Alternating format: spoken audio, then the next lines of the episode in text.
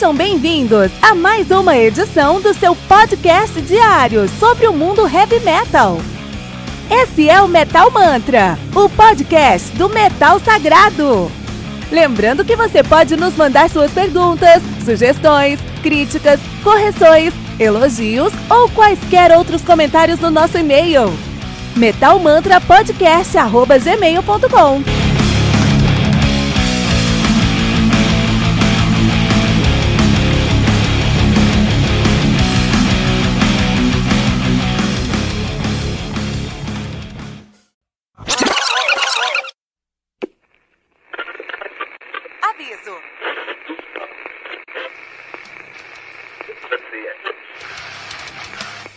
Antes de começar, avisamos que todo o conteúdo do Metal Mantra é Creative Commons. Por isso, músicas, links e podcasts citados nesse programa estão na descrição desse episódio.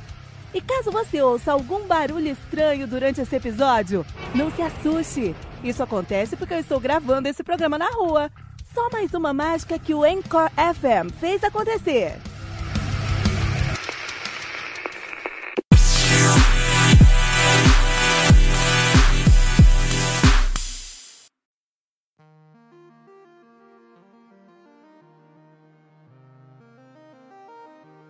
Periphery for Hail Stan, do Periphery, álbum lançado no dia 5 de abril de 2019 pela Century Media, Century Media Records. Olha aí, muito bom, né? É, álbum que conta aí com 63 minutos de play, produzido pelo Misha Mansur, né? O Periphery, que é uma banda de progressive death, death progressive metal, na verdade, de gente, de progressive metalcore, né? De gente, né? Os caras que estão na ativa desde 2005, os caras são de Washington DC nos Estados Unidos, fazem um metalcore, um prog metalcore e um gente, né? Muito bom, muito bom, muito bom, Periphery em si. Então assim, ó, é, tem uma banda hoje em dia, 2019, gira muito ao redor de você ter um Instagram muito forte. Instagram hoje é o canal que você precisa ter sua banda. Ah, eu tenho uma banda aí, a minha banda, faço meu som, pá, tiro, tiro onda, tiro onda, minha banda é muito boa. Ah, é? Como é que tá seu Instagram? Você tem quantos ali? Quantos seguidores você tem? Qual que é o seu, o seu, o seu, o seu, o seu engajamento com os seguidores? Você tem um plano de ação no seu Instagram que você faz, que você posta lá todo dia? Se você não tiver, você não tem uma banda. Porque o público hoje tá no Instagram todos os dias, cara. Lá em 84, você tinha uma banda, você tinha que colocar sua banda na rua para as pessoas verem sua banda.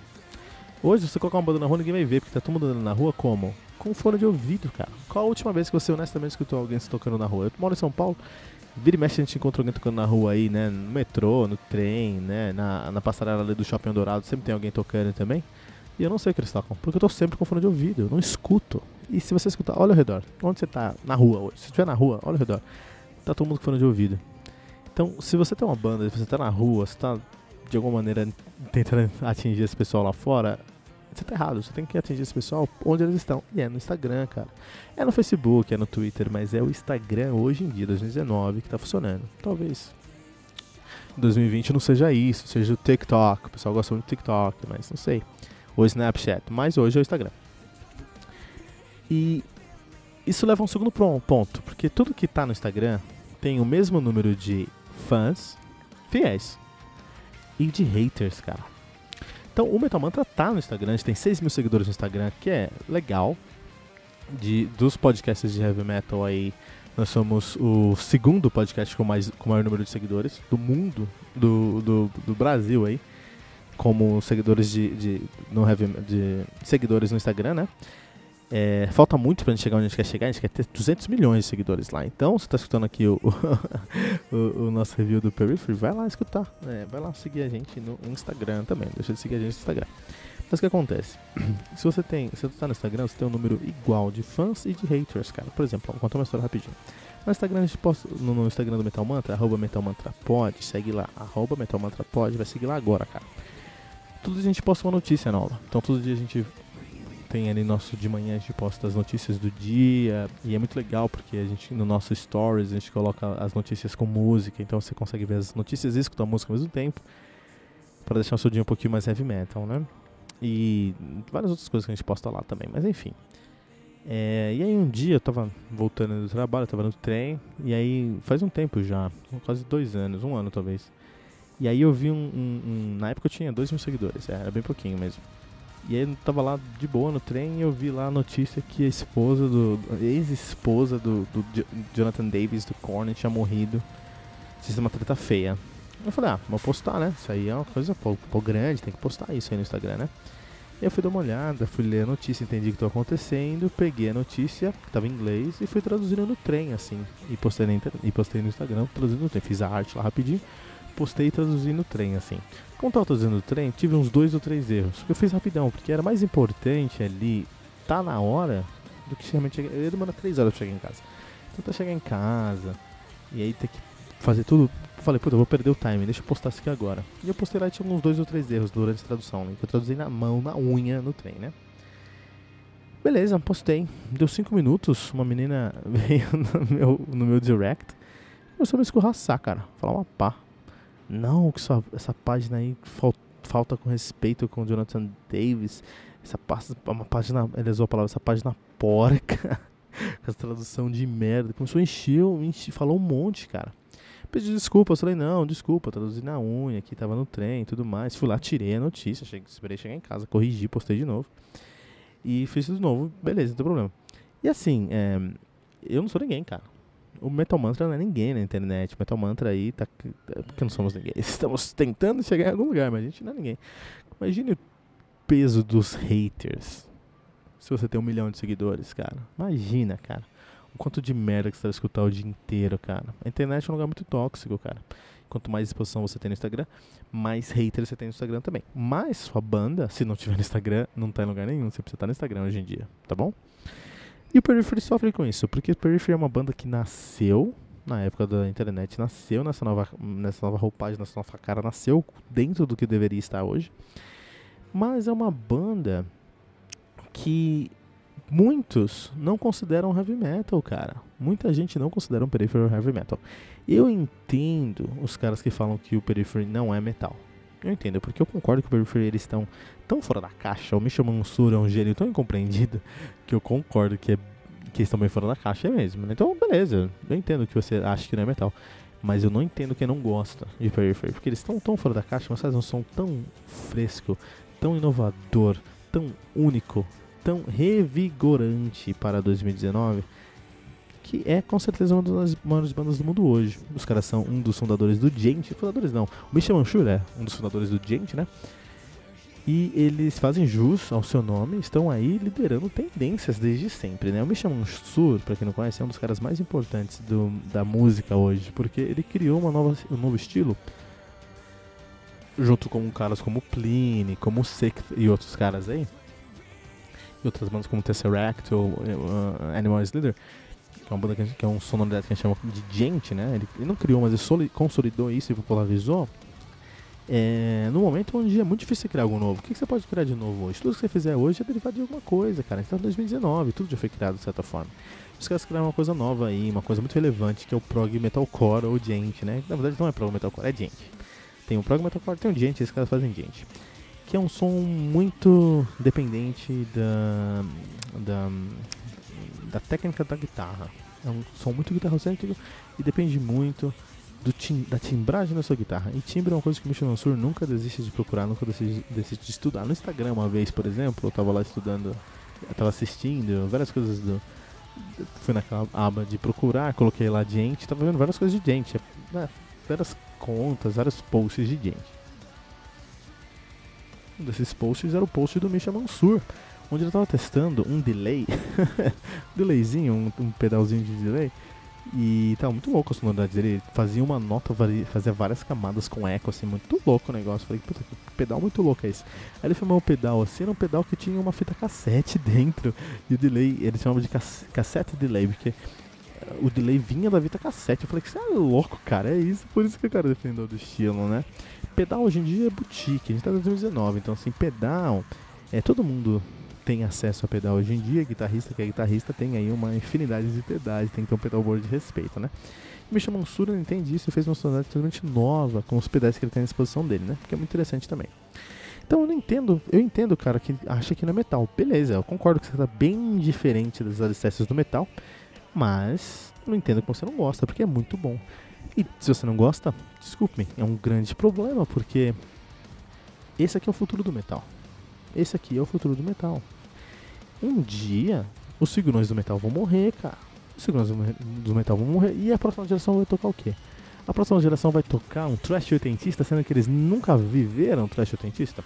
Temos bandas hoje em dia, de 2018, 2017, fundadas em 2017, com moleques de 20 anos aí, que sim, eles conseguem fazer uma sonoridade específica do, dos anos 80, dos anos 70, dos anos 90, eles conseguem.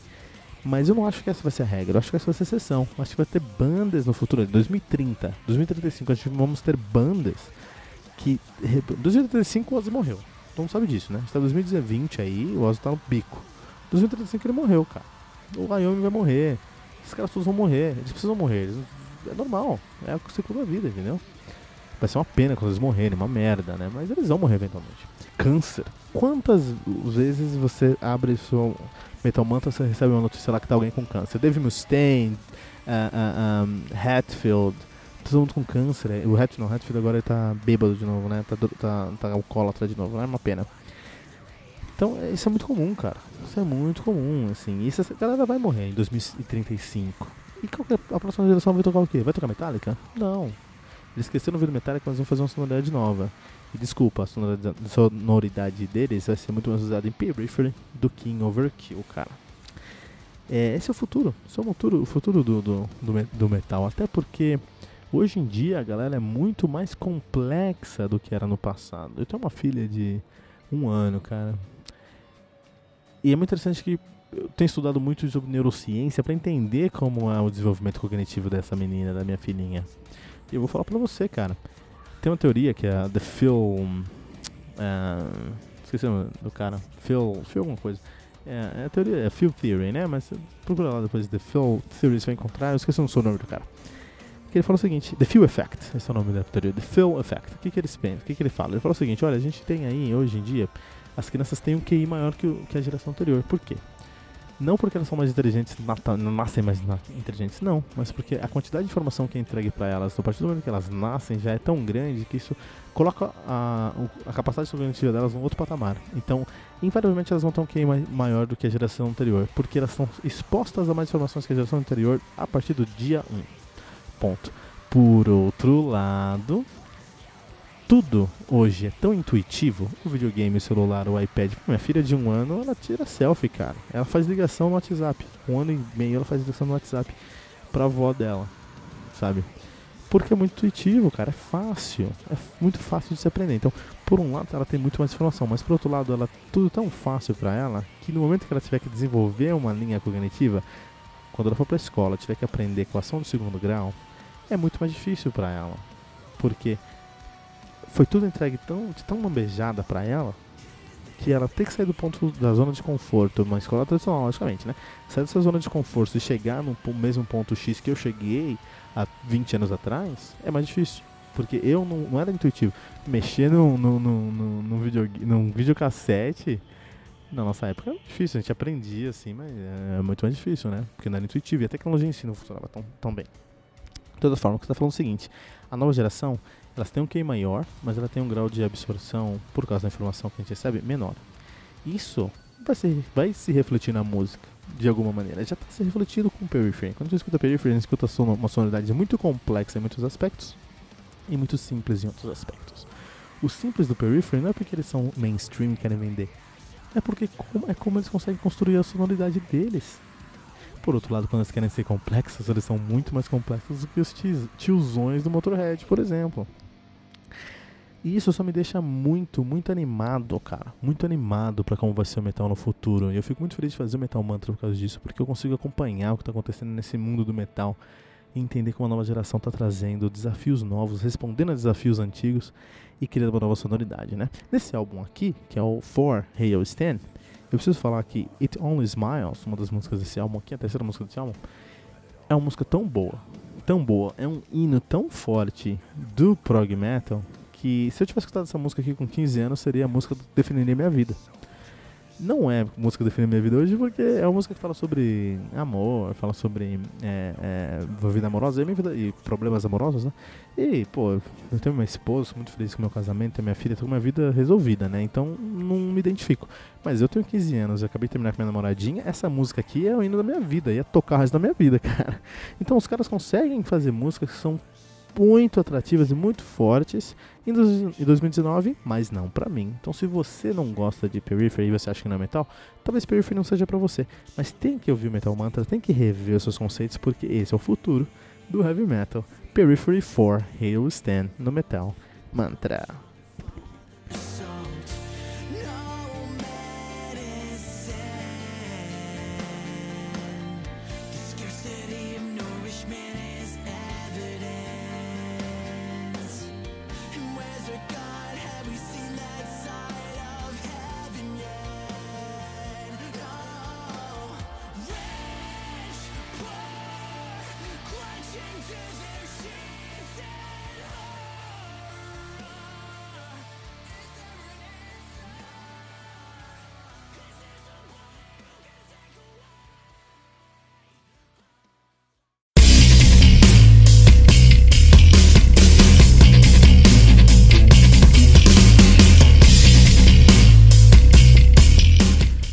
Peraí, peraí, não pula nosso podcast ainda, porque ainda não terminamos o episódio de hoje. Fique agora com Fernando Ferrarese, que vai trazer as melhores notícias do mundo heavy metal aqui no nosso podcast, no seu segmento solo, o Tribuna. Segura a mão aí e vamos curtir o trabalho do Fernando aqui no Metal Mantra.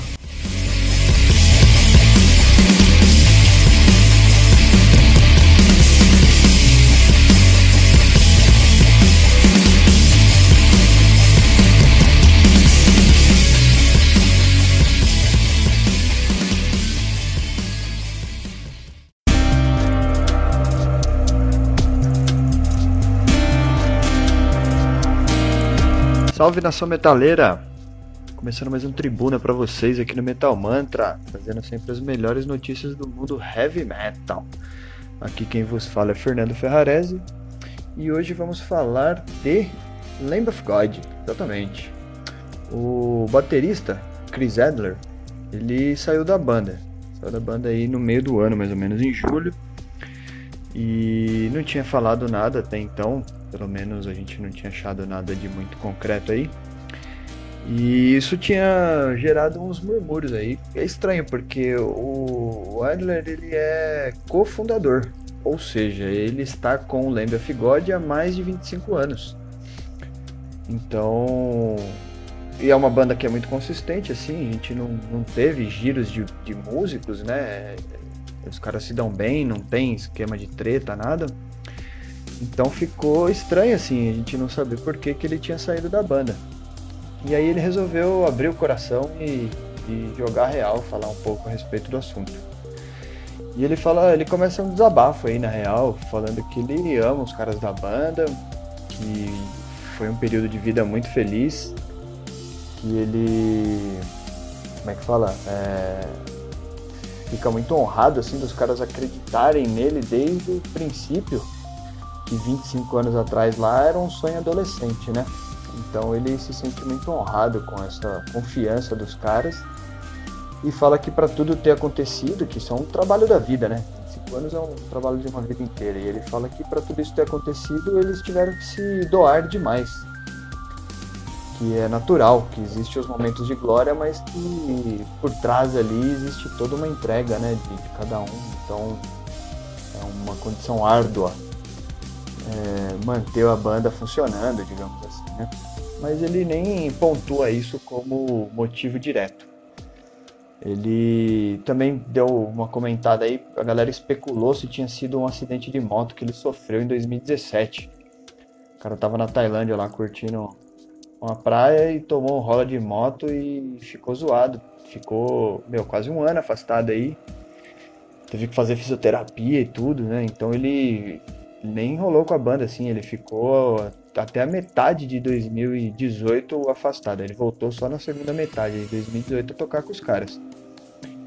E aí ele fala no final assim que, meu, na real o que tá rolando é que tocar a mesma música mais de 10 mil vezes na vida não tá renovando o tesão dele pela coisa, saca? Que, e aí ele põe entre aspas assim, a fórmula criativa não preenche mais a, a empolgação dele, né? Então a gente, sei lá, dá, dá pra entender aí que o cara deu uma enjoada de estar de, de tá na pista com o Land of God.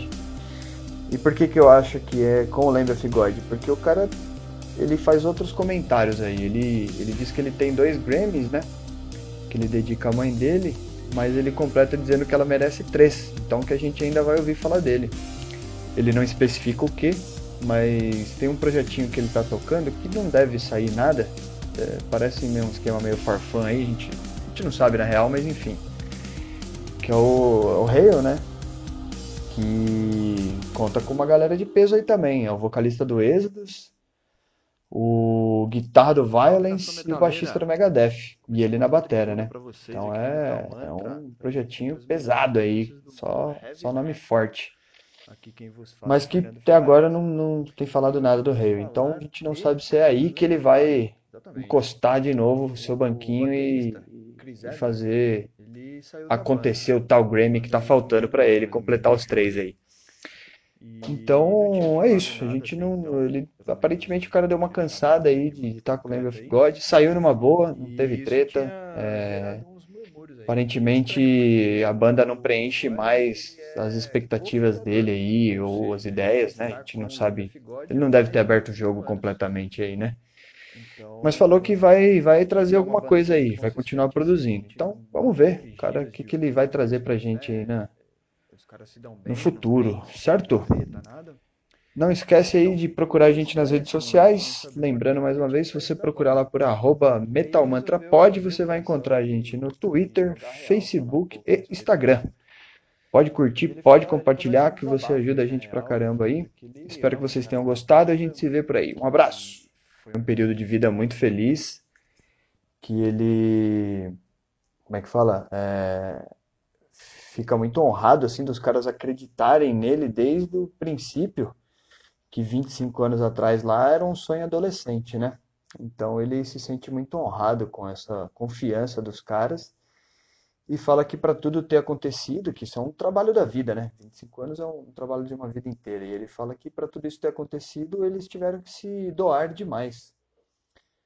Que é natural, que existem os momentos de glória, mas que por trás ali existe toda uma entrega, né, de, de cada um. Então é uma condição árdua é, manter a banda funcionando, digamos assim. Né?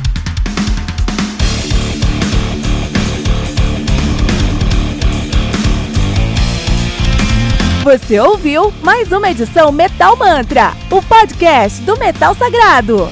Apresentação: Kilton Fernandes. Não deixe de compartilhar a palavra do metal compartilhando esse episódio, usando a hashtag Metal Mantra.